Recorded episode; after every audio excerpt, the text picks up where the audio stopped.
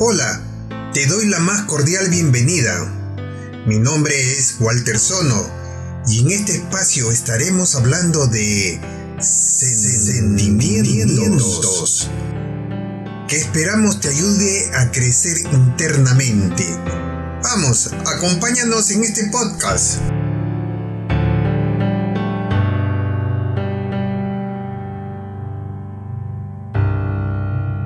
La importancia de la amistad.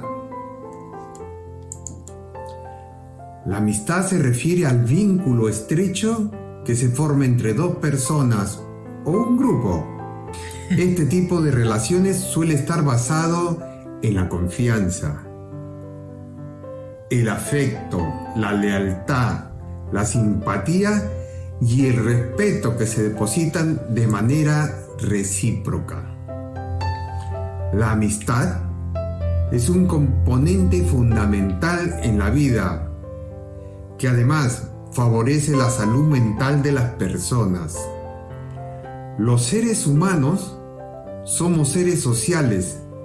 Desde que nacemos necesitamos el cuidado y el afecto de otras personas para sobrevivir.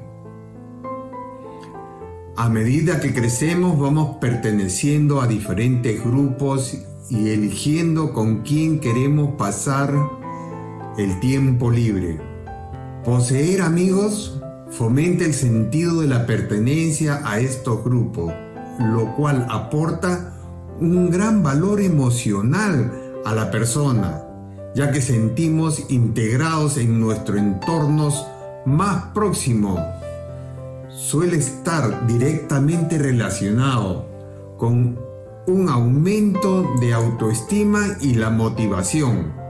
Además, poder confiar en tus amigos contándoles aquella información íntima y privada que deseas compartir con ellos. En la mayoría de los casos contribuye a un alivio del estrés.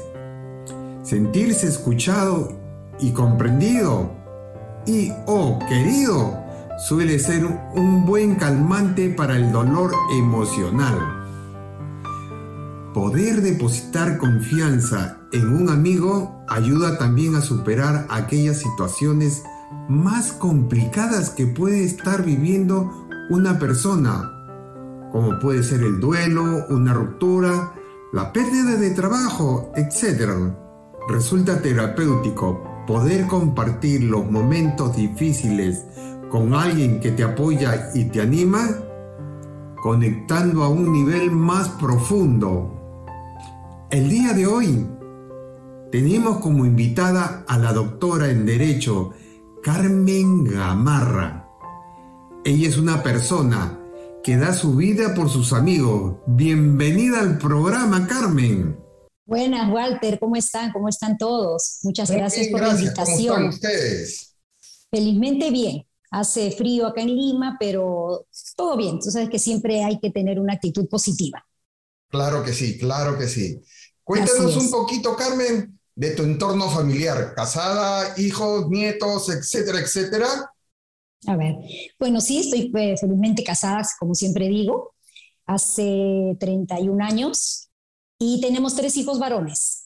Eh, que viven conmigo, sí, dos todavía viven conmigo y uno ya se independizó, ya, ya ha formado su propio hogar, pero todavía no, no me traen los nietos. hay que tener paciencia, un poquito más de paciencia. Un poquito más de paciencia, ¿no?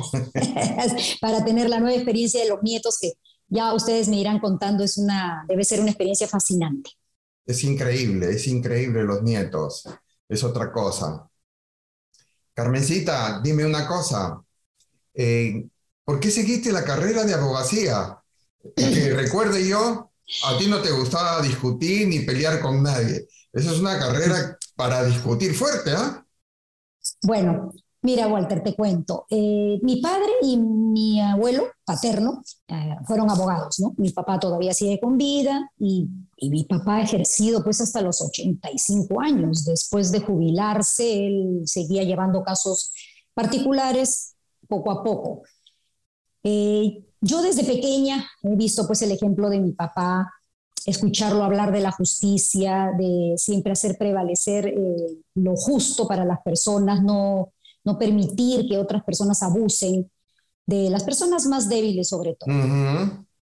Y entonces, desde de chica yo era más tímida, de adolescente empezó a cambiar un poco mi personalidad y me daba cuenta que siempre que veía algo injusto, alguien que quería abusar de, de, otros compañeros o compañeras, siempre había algo en mí que me hacía sonar y tratar de intervenir de forma pacífica. ¿no? O sea, siempre eh, no, peleándome, pero me, tratando exactamente de mediar, de que las cosas se arreglen, de llevar la fiesta en paz. Y bueno, luego ya cuando uno acaba la universidad, tú sabes que empiezan los test vocacionales, yo ponía a veces algunas otras carreras a ver de opción y siempre todos los test vocacionales me salían que mi, como número uno la opción de, la del derecho, de la abogacía, era lo más adecuado para mi personalidad. Y es así que estudié derecho y verdaderamente con los años yo me he dado cuenta que sí era mi vocación. Amo mucho el derecho, eh, ahora me he especializado sobre todo en derecho de familia, donde justamente eh, busco que las familias estén unidas. Si bien es cierto, a veces las parejas por diferentes circunstancias como pareja, como cónyuges o parejas se tienen que separar, procuro siempre que entiendan que hay que conciliar respecto a cómo van a distribuirse los derechos con los hijos, las visitas, el pago de los gastos de los hijos, si ellos tuvieron acuerdos previos o bienes previos. Procuro siempre llevar a las personas a una conciliación previa y que no inmediatamente ellos recurran a, un proceso judicial. Entonces, yo pienso que es influencia de mi padre y también mis propias características, no mi personalidad. Ya, ya. Dime, eh, eh, siempre, eh, cuando yo viví en Perú, creo que era la mujer se llevaba más, que más parte que el hombre en la separación. Bueno, es eso uno lo ve en las películas norteamericanas, que normalmente allá los abogados son unos lobos este, defendiendo a sus clientes y, y, normalmente allá funciona así, ¿no? En el Perú es un poco distinto, ¿no? O sea, salvo que sean familias muy adineradas, donde haya mucho que distribuir, ¿no? Ajá. Eh, claro, normalmente la gente de clase media, ¿no? O clase baja, eh, simplemente o, tienen alguna propiedad que es la, el, hogar conyugal, donde fijaron su hogar conyugal, a veces tienen un vehículo o dos, pero básicamente las discusiones se centran mucho en relación a los hijos. Entonces, muchas veces los padres los usan como caballitos de batalla, ¿no? Tratan de manipularlo, poner en contra del otro padre por X motivo, no porque tú me hiciste esto, entonces nuestros hijos tienen que solidarizarse conmigo y tú eres el apestado o tú eres la apestada. Entonces, trato en la medida de lo posible de cambiar el chip mental de mi cliente y de aconsejarle y decirle, no hay que ir por esa vía, porque el daño se le hace a los hijos. Claro hablarle mal a, los hijos del padre o de la madre, eso a la larga va a traer unas personas adultas que se convierten en personas tóxicas y eso va afectando a la sociedad.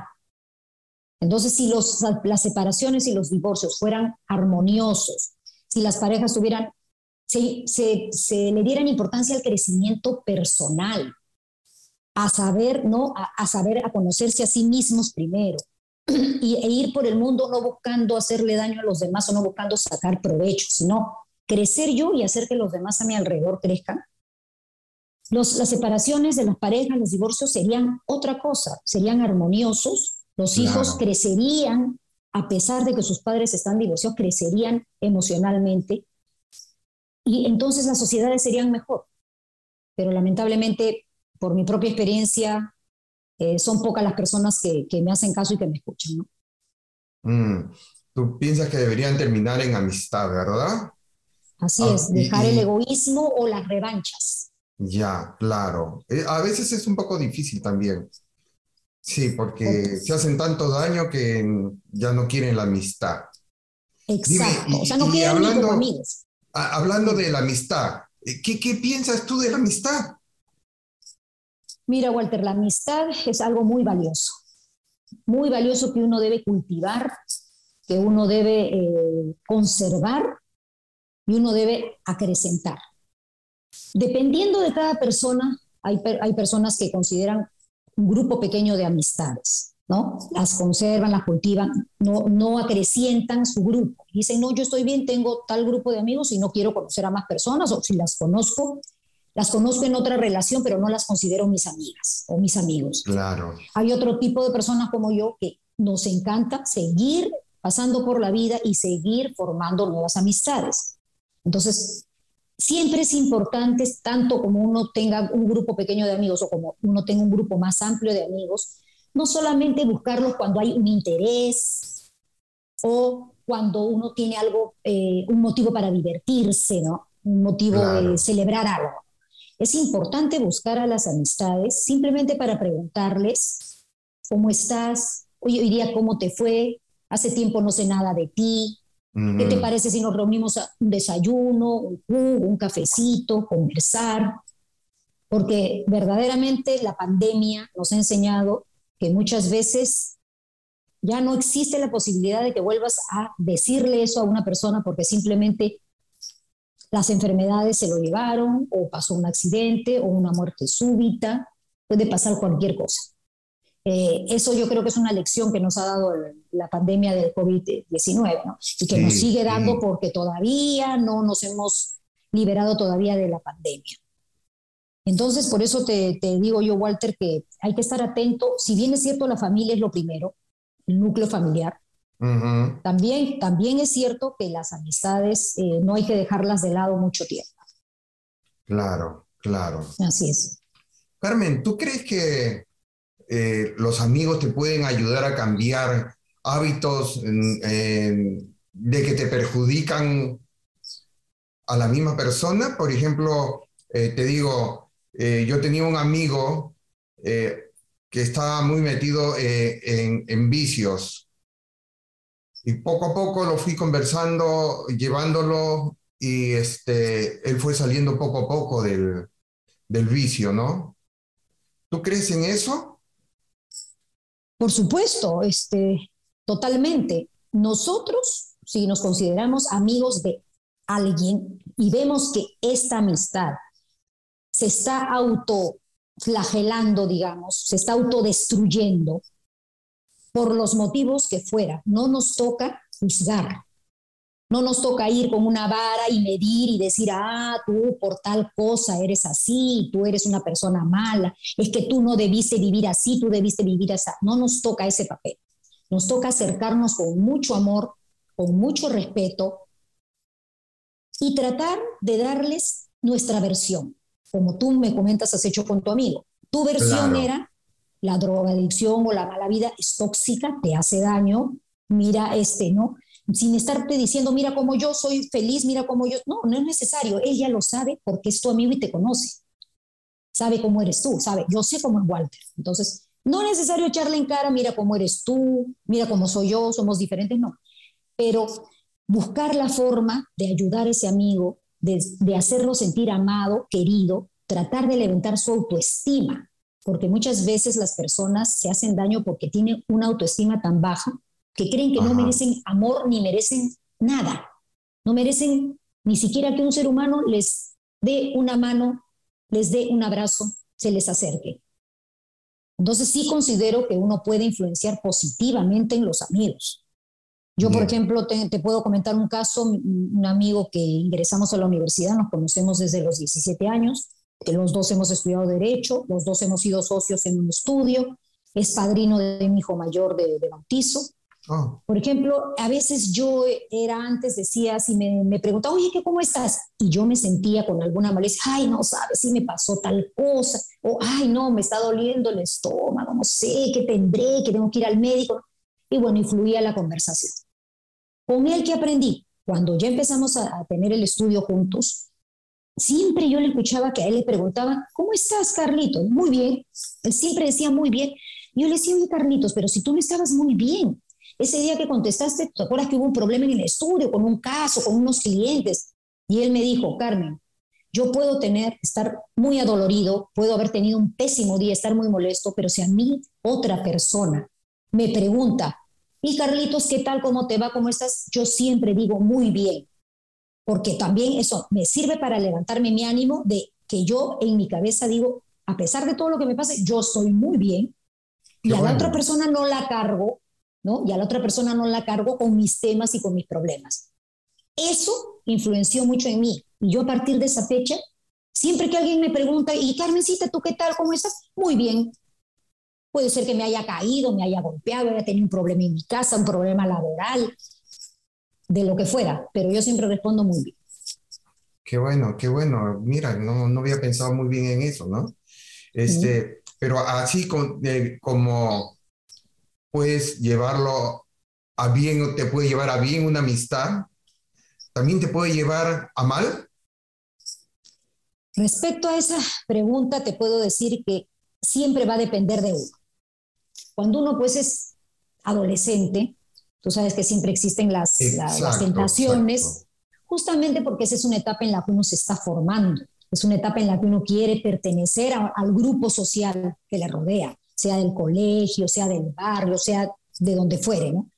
Y muchas veces uno se deja influenciar. Yo no quiero decir malas personas porque son otros jóvenes que también están en formación y que uno nunca sabe cómo los tratan en sus hogares, qué pasará en sus vidas que ellos han escogido por momentáneamente caminos un poco difíciles, un poco perjudiciales para ellos mismos. son chicos o chicas que buscan la adrenalina, buscan experimentar ¿no? nuevas emociones y, a veces no miden bien las consecuencias. Entonces sí, eh, uno puede, por supuesto, inclusive de adulto. ¿Has visto cuántos casos de corrupción hay a nivel político, a nivel laboral inclusive. El hecho de que una persona que trabaja para el Estado crea que se puede llevar las hojas bond porque cuestan poco, el lapicero porque cuesta poco, eso también es, es, un acto mínimo. Tú puedes decir, pero qué tontera, ni qué cuánto costara, pero no te pertenece, le pertenece al Estado, no es tuyo. Cosa distinta si es tu empresa, tu propia, tú te agarras tu papel y te lo llevas a tu casa y haces lo que quieres. Entonces, ya depende de uno. Uno tiene que prepararse en la vida para saber detectar es que es lo bueno, lo positivo y lo negativo. Y tratar de alejarte de las personas que son influencias negativas, salvo que también tú tengas tal fortaleza moral, ¿no? Y, tal crecimiento personal que tú digas, yo voy a revertir esto. Esta persona quiere influenciar negativamente en mí, pero no sabe que va a pasar todo lo contrario. Y más bien yo voy a influenciar positivamente. Porque también sería muy fácil decir, me alejo y chao, sigue tu camino y haz lo que tú quieras. Pero también a veces uno tiene que pensar un poquito, ¿y si yo más bien influenciara positivamente? ¿Podría cambiar esa persona? Al menos intentarlo. Y al menos intentarlo. Al menos intentarlo, Walter. Claro que sí, claro que sí. Ha, dado este, un punto bien importante. Eh, yo recuerdo que cuando trabajé, eh, bueno, otra vez redundando, en Perú, eh, en el banco donde trabajaba me sacaba, eh, me daban lapiceros mensual y yo me los llevaba a mi casa. El borrador me lo llevaba a mi casa, ¿no? Pero si nos damos cuenta, esa es una forma de corrupción que tenemos que cortarla. Parece muy sencillo, pero de lo más sencillo es lo que tenemos que arrancar para tomar conciencia no que eso no nos pertenece y que, bueno, hay que darle su lugar a las cosas, ¿no? Así, así justamente es. O sea, a veces son, son actos que uno realiza sin intención. Así es. Eso uno no se da, exacto. Y eso abunda en el día a día, en el día a día, en el día a día. Es, eso, e, e, eso es el, como decir, este, algo cotidiano que uno hace a veces sin darse cuenta. Y recién cuando uno analice, por eso te felicito, Walter, por cómo promueves y cómo tocas temas tan interesantes, porque inclusive, este, claro, es, es importantísimo porque no nos damos tiempo para reflexionar sobre temas que uno los ve como día a día, como la rutina. Exacto, exacto. Entonces, si no paramos un momento a reflexionar, porque yo me imagino que todos tus oyentes ahora van a reflexionar sobre el tema de la amistad. ¿Qué es, qué cosa consideran amistad y cuáles son nuestras, digamos, entre comillas, obligaciones con los amigos, ¿no? Y nuestros derechos con los amigos también. Exacto. Entonces, entonces eh, sí, verdaderamente felicito tu, tu, propuesta. Es, aparte de muy, muy este, satisfactorio conversar contigo, es muy enriquecedor. Gracias. Sí, hace muchos años que no conversamos, ¿no? Y me parece maravilloso y estoy encantada. Espero que se repita con otro tema cuando tú desees y consideres que yo podría aportar algo a tus oyentes. Estoy a tu disposición. Gracias. Eh, Carmencita, fíjate, le preguntaron a un sabio, le dicen, maestro, ¿por qué se pierde la amistad? Y el sabio le contestó, ¿no? La amistad nunca se pierde. Si se perdió, es que no existía amistad. ¿Qué piensas eh, sobre eso? Una interesante reflexión que, compacto, verdaderamente. La, amistad no, no significa que yo me pueda aprovechar de la persona que amablemente me brindó su confianza. La amistad, claro, la amistad no significa que yo solamente debo recibir de esa persona y no dar. Si una persona se aprovecha de uno, se aprovecha de ti, de tu, de tu generosidad, apela a la amistad para ir, excederse e ir más allá, si esa relación se termina es porque la persona se sintió afectada, se sintió ofendida, debe haber sido algo muy grave. Tú pones expectativas en tus amistades y te sientes traicionada o traicionado por la llamada amistad. Pero quiere decir efectivamente, entonces nunca fue tu amigo o nunca fue tu amiga. Porque los verdaderos amigos no se aprovechan. Los verdaderos amigos están para dar, para estar ahí cuando tus amistades te necesitan. Y también tú, en efecto, poder decir, miren amigas, que me ha pasado un caso que una vez necesitaba apoyo, que me sostengan emocionalmente. Y a varias amigas del grupo del colegio las llamé y le dije, chicas, necesito reunirme con ustedes urgentemente, quiero conversar, me siento un poco afectada y no, no quiero conversar con mi familia estos, estos, temas. ¿Y qué tal que les parece si nos reunimos? Nos reunimos y me ayudaron mucho, me dieron sus opiniones, me sostuvieron. Y eso es, ahí no hay un aprovechamiento, no hubo un aprovechamiento de mi parte, porque yo no les, yo no les estaba pidiendo que me den nada más que una parte de su tiempo y que me dieran sus consejos y nada más. Entonces yo siempre pienso eso, si una persona abusa de ti, eso ya no es amistad, ya considérala un conocido, lo conociste desde el colegio, lo conociste en tu adolescencia, lo conociste en el trabajo, en la universidad, en X circunstancias, pero si se aprovechó de esa amistad para sacar provecho a costa tuya, sin tener consideraciones contigo, esa nunca fue una amistad. Ya, ya. dime una cosa, tú eres una persona que mm, tiene muchos amigos. Em, ¿Te has sentido tú que alguna vez te han traicionado tu amistad? ¿Qué es lo que has sentido tú, sentimiento? ¿Qué es tu sentimiento de esto? Claro, para responderte eso, claro, acá no hay, no hay mayor ciencia que hacer, sino lo que yo sentía. Cuando alguien me ha, alguien en quien yo he puesto mi confianza, porque tú me conoces, pero tus oyentes no. Yo cuando entrego mi amistad, pero es así incondicionalmente. O sea, yo puedo inclusive eh, eh, eh, a, expensas de, perjudicar mi salud, he salido a, prestar auxilio a una amistad, a expensas de explicar en mi casa a mi familia, discúlpenme, pero este domingo voy a faltar unas horas con ustedes, tengo que estar con tal amistad, tengo que almorzar con tal amistad. Entonces, saben quienes me conocen que pueden contar conmigo incondicionalmente pero también ya aprendí a decir no. Ese es otro tema interesante, es, bueno tratar, porque yo no sabía decir no. Eh, y hay que mm, aprender también a mm. decir no. Sin embargo, cuando la otra parte, a sabiendas de que eres una persona que inmediatamente que te invoque vas a acudir y te traiciona o habla mal de ti o te dice que va a hacer algo y no lo hace, o te engaña, ¿no? O te maltrata de manipular, lo que único que genera es decepción y dolor. A mí personalmente, porque tú, me estás preguntando mi sentimiento, siento un dolor muy profundo.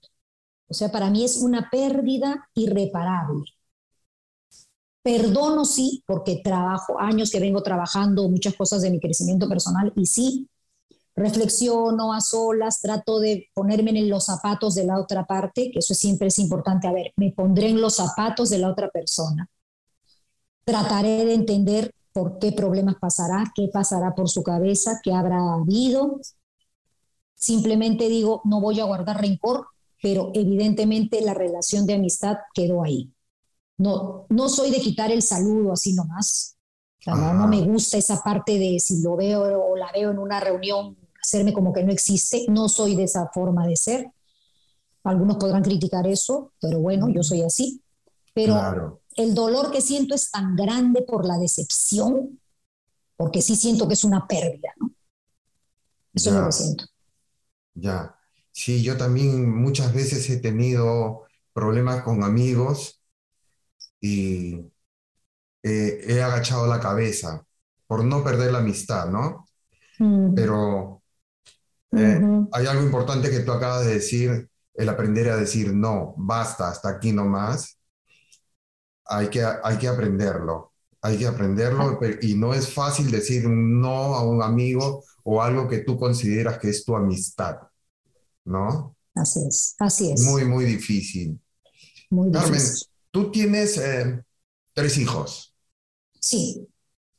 Em, eres de, lo, de las madres esas que dicen, oye, no te juntes con ese chico porque ese chico es morenito, o no te juntes con este porque es este, eh, ¿qué te digo? Eh, no se le ve muy, bien, no se le ve muy bien, o de repente está en el humo, ¿no? Entonces, no te juntes con ellos. ¿Tú, has sido así? Mira, en, primer lugar, como te comentaba, uno siempre tiene pues las influencias de la casa paterna, ¿no? Como yo para mi profesión me influencié por mi papá. Nunca mis padres me hicieron esa exigencia. Nunca me pusieron, tienes que ser tu amigo así, tiene que ser tu amigo así. Siempre ellos me predicaron con el ejemplo. Y, y ha pasado veces en que algún amigo en la adolescencia incurrió en algo y mis padres siempre han sido muy comprensivos y siempre decían, bueno, este muchacho, esta muchacha, ¿cómo será en su casa? ¿Qué pasará? ¿Se sentirá acogida por su familia? ¿Se sentirá solo? ¿Se sentirá sola? Y, recurre a, a, ciertas cosas negativas, ¿no? Nunca vi que mis papás lapidaran a nadie o ya dijeran, no, este es un caso perdido al 100%. Y entonces yo viendo eso también, uno a veces repite, en su hogar lo que vio en su casa paterna, ¿no? Claro, claro. a mis hijos nunca les he impuesto para nada que tal amistad no me gusta, mira que no se viste como a mí me gustaría que se vista, o no, este, esta chica la veo muy movidita y no, no es bueno, hijo, que tú salgas con estas chicas, estos chicos. Nunca les he tratado de imponer ni excluir amistades, menos por motivos raciales, económicos, o, de tipo de vivienda, jamás de ese estilo, ni y tampoco por comportamientos, ni tampoco he intentado decirle, mira, con estas personas sí son las adecuadas que te debes juntar, ellas son buenas para ti, ellas son positivas para ti. Claro. Y también sabes por qué, Walter, porque pienso y uno va aprendiendo. Si nosotros los guiamos a los hijos, ya nos, no, no tanto como guía, sino imponemos, mejor dicho, a los hijos. Así tienes que decir, así tienes que hacer, así tienes que pensar esta carrera tienes que seguir. No debes juntarte con tales personas. Debes asistir a tales eventos. A estos no debes asistir. Tú les estás facilitando la vida porque no van a aprender a decidir, a tomar decisiones. Simplemente siguen. Yo hago lo que mi papá y mi mamá me dicen. Entonces, en el momento en que la vida les presente opciones, no van a saber, y no estamos nosotros, no van a saber por cuál optar. No van a saber decidir, ¿no? Tienen que aprender si escogieron mal, si tuvieron una persona que, los, que, les hizo algún daño haciéndose pasar por amistad y no lo era, tienen que aprender a diferenciar. Y tienen que caerse y tienen que golpearse. Y ahí estaremos los padres para decirles, ¿qué pasó, hijo? ¿Qué tal amistad me hizo esto? ¿Me hizo el otro? ¿Me, me hizo daño? O, ¿O me quiso llevar por tal camino? ¿Y qué hiciste tú? Conversar al respecto, no imponerles y escucharlos. Y decir, ¿y qué has aprendido de esta experiencia? Ajá, eso es importante. Claro, ¿qué has aprendido? Así es, ya depende de ti. Si quieres aprender o quieres tropezar con la misma piedra. Tus padres no vamos a estar las 24 horas del día contigo, por más que quisiéramos, no vamos a estar. Tienes que aprender a tomar tus decisiones. Si te equivocas, rectificas. Si te caes, te levantas. Y tus padres siempre estaremos para apoyarte. Exacto, qué buena reflexión, qué buena reflexión. Dime, eh, el ser humano tiene etapas, ¿no? Su juventud, infancia y, cuando es adulto. y en cada etapa tienes amigos. ¿Piensas tú que la, em, los amigos de la juventud y la infancia son los que más em, experiencia te dan, los que más quedan grabados en tu corazón? Mira, eh, podría decirse, claro, en mi caso particular, todavía yo sigo frecuentándome con amigas que he estudiado desde primaria. Así. Ah, sí, nos reunimos, o secundaria, eh, que son, ¿no? Básicamente, o los amigos del barrio, que son las amistades de la infancia y de la adolescencia. Ya. Son amistades que hemos pasado, imagínate, nos hemos conocido desde niños, donde todo era, el, mundo se nos abría y era una maravilla y nos asombraba todo, la etapa de la inocencia. Luego a pasar a la adolescencia, que es la etapa pues, de, de, experimentar, la etapa de querer este, comerse el mundo, de creer que sabemos todo, que nada malo nos va a pasar. Y posteriormente la etapa de la juventud, ¿no? la universidad, los primeros trabajos, y ahora en mi etapa de adultez. Entonces, sí podría decir que el grupo de amistades, yo conservo grupo de amistades de niñez, algunas de la niñez hemos, recién nos hemos vuelto a ver a la adultez, otras hemos mantenido la niñez, la adolescencia y, y continuamos en la adultez. Podría decirse que son lo más fuerte, ¿no? La amistad, eh, los vínculos son más fuertes, sin embargo, sin embargo, claro, por el tiempo, se podría decir, tanto tiempo se conocen que, uy, esos son vínculos muy fuertes. Es verdad, pero sin embargo, también a lo largo de la vida, en mi etapa de adultez, he, cultivado amistades a las cuales considero muchísimo. Obviamente es menos el tiempo de amistad en relación a las anteriores, pero que nos respetamos entrañablemente, nos comprendemos, somos muy afines, eh, tenemos, eh, y, son de diferentes edades, no necesariamente mis contemporáneos. A mí me gusta mucho cultivar amistades menores que yo. Como yo siempre digo a mis amistades más jóvenes, les digo, ustedes me inyectan su energía y su juventud. Así que disculpen, pero esta vez me aprovecho de la amistad. sí, así es, como me dicen la del millón de amigos, yo quiero tener un millón de amigos, bueno, no, no, no, no, creo todavía haber llegado al millón de, amigos ni de amigas, pero sí pienso que no solamente el tiempo es el que puede hacer que la amistad sea más fructífera o sea más fuerte. Pienso que depende de el, tipo de relación y el tiempo inmediato que tú le dedicas. Puede ser a una persona que recién conoces hace un año pero se dedican, son tan más afines y se dedican tal tiempo de amistad. Tienen tantas cosas en común que puede ser una amistad muy sólida, de repente en comparación de, una amistad de niñez con la cual sigo frecuentando. Eh, es relativo, es relativo. Claro, claro, claro. Este, ¿Piensas tú que ahora eh, eres ya casada, tienes hijos, tienes una profesión, un trabajo que seguir? Ha bajado tu nivel de, de amistades?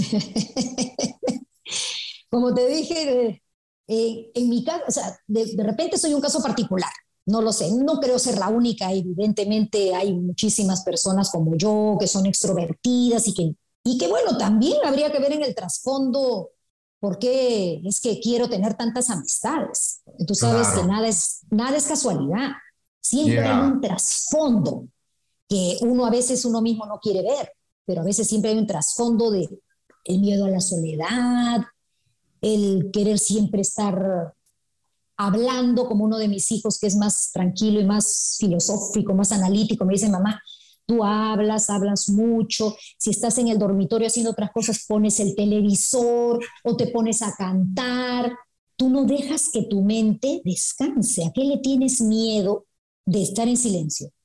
¿Ves? No sé si me dejo entender, Walter. O sea, siempre puede haber un trasfondo. ¿Por qué no quiero estar a veces, o sea, mucho tiempo en silencio? Ya, ese es otro tema.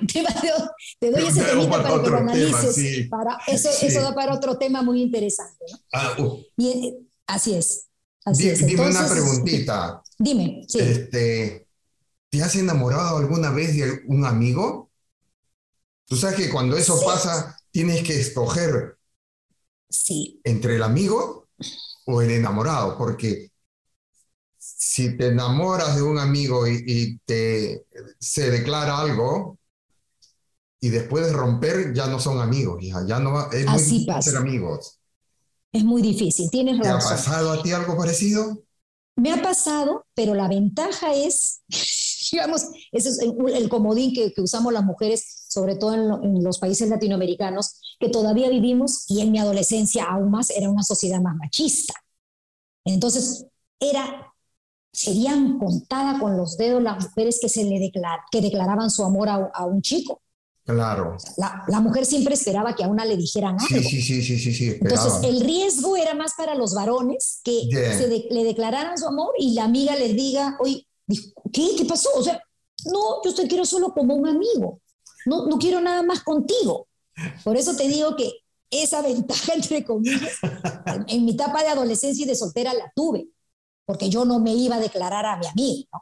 y evidentemente con el tiempo yo me di cuenta que ese amigo, gran amigo mío, no sentía absolutamente nada. De, o si de repente por ahí hubo algo que se pudo ver, pero se fue diluyendo en el tiempo y a la larga no, no, no. Y somos grandes amigos ahora. Nos conocemos las, los esposos, mi, conoce a mi esposo, eh, yo conozco a su esposa, no viven, no viven acá en Perú, ellos, pero sí me ha pasado, ¿no? Entonces, eh, ¿Qué hubiera pasado si, pues, si uno de los dos hubiera dicho algo más? Tendríamos que haber tenido, como vuelvo a reiterar, ser tan reiterativa, un, crecimiento personal muy fuerte para poder superar eso y continuar siendo amigos. Porque no, es fácil, ¿no? es como que uno ya se abrió, mencionó algo y que la otra parte no sienta lo mismo. Puede ser, llegar a ser complicado. Felizmente en mi caso, como te digo, quedó ahí y no se dijo nada. Pero hoy, hoy en día cambió, ¿verdad? Las chicas se declaran. Ahora sí. Eh, eh, es completamente distinto en nuestros tiempos. Carmencita. Inclusive acá en Perú. Dime, Walter. El tiempo voló, se nos voló. Qué, barbaridad. no, eso me gusta porque va a haber oportunidad para otra sesión más con otro tema. Sí, sí, sí. Han quedado, han quedado muchas preguntas eh, que tenía para ti. Ah, mira y me gustaría hacerlo otro día, en, otro, eh, en otro podcast, y este, poderte aumentar otras cosas más, que eh, eres una persona muy interesante realmente. Muchas gracias, Walter. Y verdad que has cambiado un, un, montón, has cambiado de la Carmen que yo conocí hace 40 años atrás. Mejor no decimos nada. Pasó el tiempo, voló. Mil gracias, Carmen, por tu lindo tiempo Ah, yo sé que, eh, ¿cómo se llama? Que eh, esto de abogado, ¿no? Eh, las, consultas son muy caras. Entonces no, no quiero que me salga tan caro esta, esta, esta, sesión, esta sesión. Mil gracias, Carmencita. Gracias, Waltercito. Para despedirme quiero agradecerte verdaderamente la deferencia que has tenido conmigo. Mm, sobremanera me emocionó mucho, no te lo dije cuando me llamaste, pero me, emocionó mucho que hayas pensado en mí. Y por eso me ofrezco, porque a ustedes, a ti, a Mari, los quiero muchísimo. Nos conocemos, nuestras familias se conocen de, muchos años. Y estoy muy agradecida y cuenta conmigo, cuenten conmigo, amigos, siempre. Y sigan contando con mi amistad. Mil gracias. Y con ustedes eh, nos despedimos hasta el siguiente capítulo de Sentimientos. No olviden sacar sus propias conclusiones. Recuerden que la amistad es una dulce responsabilidad, nunca una oportunidad. Y si tú tienes amigos, compárteles este capítulo para que se suscriban al canal, le den el pulgar arriba y, y dejen sus comentarios. Chao y bendiciones. Un amor, amiga. Nos vemos. Chao, Gracias.